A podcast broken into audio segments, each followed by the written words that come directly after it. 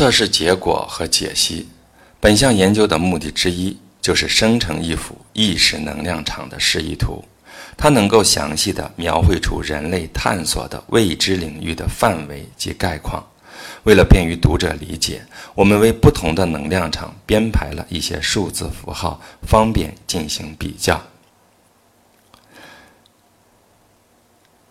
很显然，对数值的标准与具体的意识过程有关，情绪、观点或者态度、世界观以及精神信仰等等。如果空间允许，还可以无限的延伸下去，直至将人类所有的行为囊括殆尽。这项研究结果是相互印证的，调查越详细、越深入，就能得到越多的认证。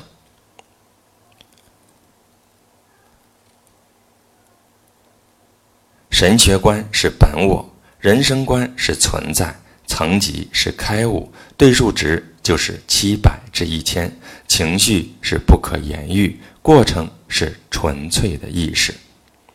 神学观是全人类，人生观是完美，层级是宁静，对数值是六百，情绪是幸福，过程是启发。神学观是唯一，人生观是完整，层级是喜悦，对数值是五百四，情绪是宁静，过程是理想化。神学观是。唯一，人生观是完整，层级是喜悦，对数值是五百四，情绪是宁静，过程是理想化。神学观是忠诚，人生观是善良，层级是仁爱，对数值是五百，情绪是崇敬，过程是心灵启示。神学观是智慧，人生观是意义。层级是理性，对数值是四百，情绪是理解，过程是抽象。神学观是仁慈，人生观是和谐，层级是接纳，对数值是三百五，情绪是宽恕，过程是超然有在。神学观是灵感，人生观是希望。层级是乐意，对数值是三百一，情绪是乐观，过程是意图。神学观是授权，人生观是满足，层级是中性，对数值是两百五，情绪是信任，过程是放松。神学观是包容，人生观是可行，层级是勇气，对数值。是两百，情绪是肯定，过程是激励。神学观是淡漠，人生观是苛刻，层级是骄傲，对数值是一百七十五，情绪是轻蔑，过程是自负。神学观是复仇。人生观是敌对，层级是愤怒，对数值是一百五，情绪是憎恨，过程是挑衅。神学观是拒绝，人生观是失望，层级是欲望，对数值是一百二十五，情绪是渴望，过程是奴性。人生观是制，神学观是制裁。人生观是可怕，层级是恐惧，对数值是一百，情绪是焦虑，过程是退缩。神学观是轻视，人生观是不幸，层级是忧伤，对数值是七百五，情绪是悔恨，过程是悲观。神学观是谴责，人生观是无望。层级是冷漠，对数值是五十，情绪是绝望，过程是放弃。神学观是报复，人生观是邪恶，层级是内疚，对数值是三十，情绪是责备，过程是毁灭。神学观是蔑视，人生观是悲惨，层级是。羞耻，对数值是二十，情绪是耻辱，过程是消失。在些这些刻度当中，关键点是两百，与勇气相对应。所有的态度、思想、感情和意识与潜意识的观念联系，但凡在这个刻度之下，都会让人感到软弱；在这个刻度之上的态度、思想、感情、个体或者历史人物，都会让被试者觉得强壮。这是在正面影响和负面影响之间的强弱西子的平衡点。在刻度两百之下。主要推动力是生存，位于刻度底层的状态，忧伤无助和意志消沉，却连这点动力都没有。位于更高层级的恐惧与气愤，共同特点都是以自我为中心，一冲动，其行为动机都是为了自身生存。在骄傲这一水平上，生存动力从其自身扩大到了其他人的生存。一旦某人的境界越过了消极和积极的界限，进入到勇气水平，他的人生福祉对他来说就会变得越发的重要。在五百这一级，他人的幸福成为一个人奋斗的主要动力。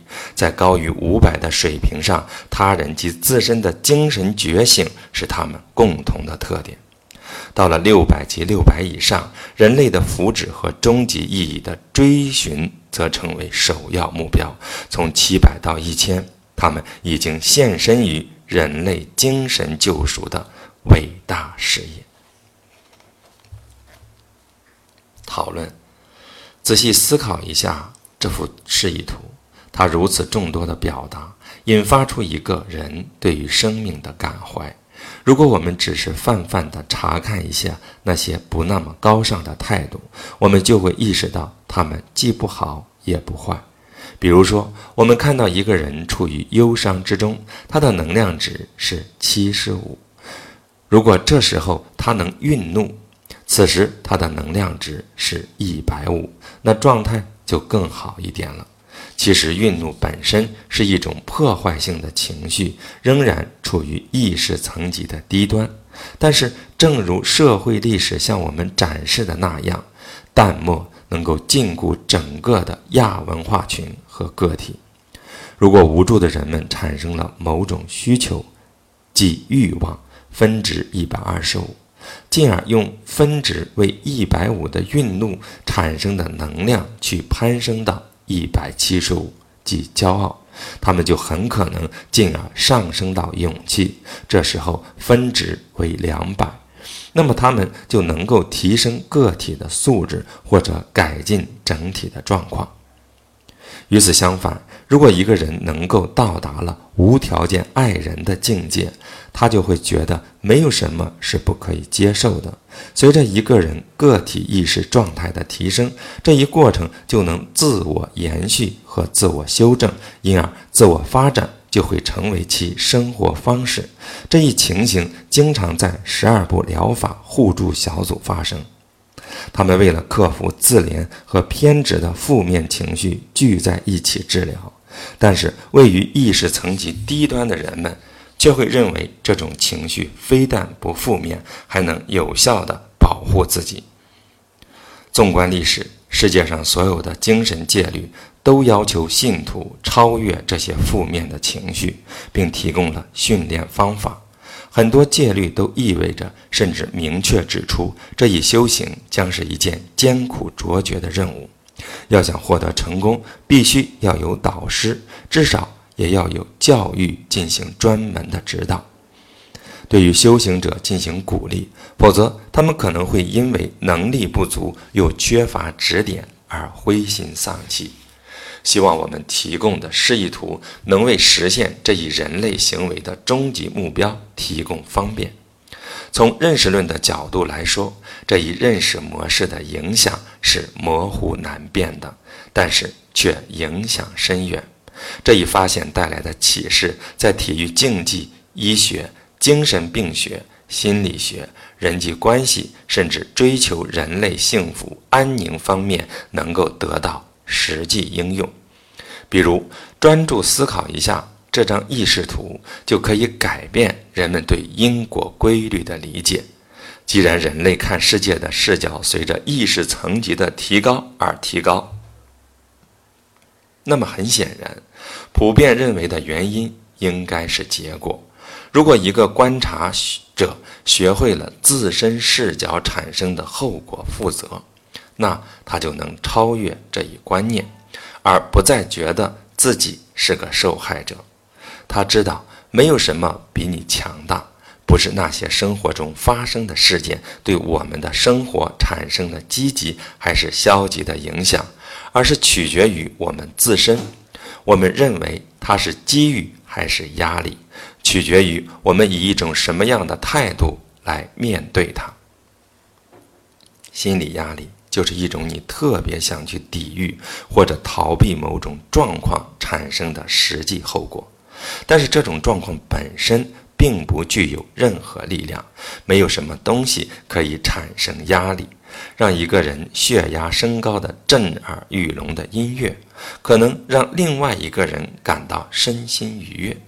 如果一个人不想离婚，那么离婚对他来说就是一场灾难。如果一个人渴望摆脱这场婚姻，那离婚对他来说就意味着重归自由。意识示意图让人们对于历史进程有了新的认识。本项研究的最主要的成果就在于，在负面能量和真正的能量之间，我们可以截取一段历史，比如说以英国在印度殖民统治的终结为例。如果我们在刻度表上衡量当时的大英帝国，那个时期充满了自私自利和剥削压榨。我们看到标度值的关键点在两百以下。圣雄甘地的动机刻度值为七百，非常接近于普通人最高意识层级。甘地之所以领导人民取得了胜利，就在于他的能量处于非常高的层级。我们还看到，人类历史上在处理社会问题的时候，通常都会诉诸法律活动、战争、市场调控、法律和禁令，这些都是负面能量的外在形式。但是问题却依然存在，禁而不止。尽管。崇尚负面能量解决问题的政府和个人出发点较为目光短浅，但是对于那些敏感的观察者来说，他们却明白，如果不深挖并治疗负面能量背后隐藏的病因，社会冲突终将无可避免。处理和治疗之间的区别在于，对于前者，问题产生的前提是保持不变的。而对于后者，则不仅仅是症状的消除，还在于导致问题产生的原因得到了彻底的清除。给高血压病人开降压药是一回事，让病人的生活视野开阔，不再轻易动怒和压抑，又是另外一回事。通过对意识示意图进行思考产生的共鸣，能够有望使得我们朝着愉悦之心更进一步。心生愉悦的关键在于对一切生命都保持无条件的仁爱之心。这一切生命也包含了我们自身，这就是我们所说的慈悲了。没有悲悯之情，人类一切努力均是空。从个体治疗，我们还可以延伸至整个人类社会。除非一个病人能够激发自己内心的悲悯之情。否则，他很难彻底痊愈。到那个时候，他就能从一个患者成为一个医者了。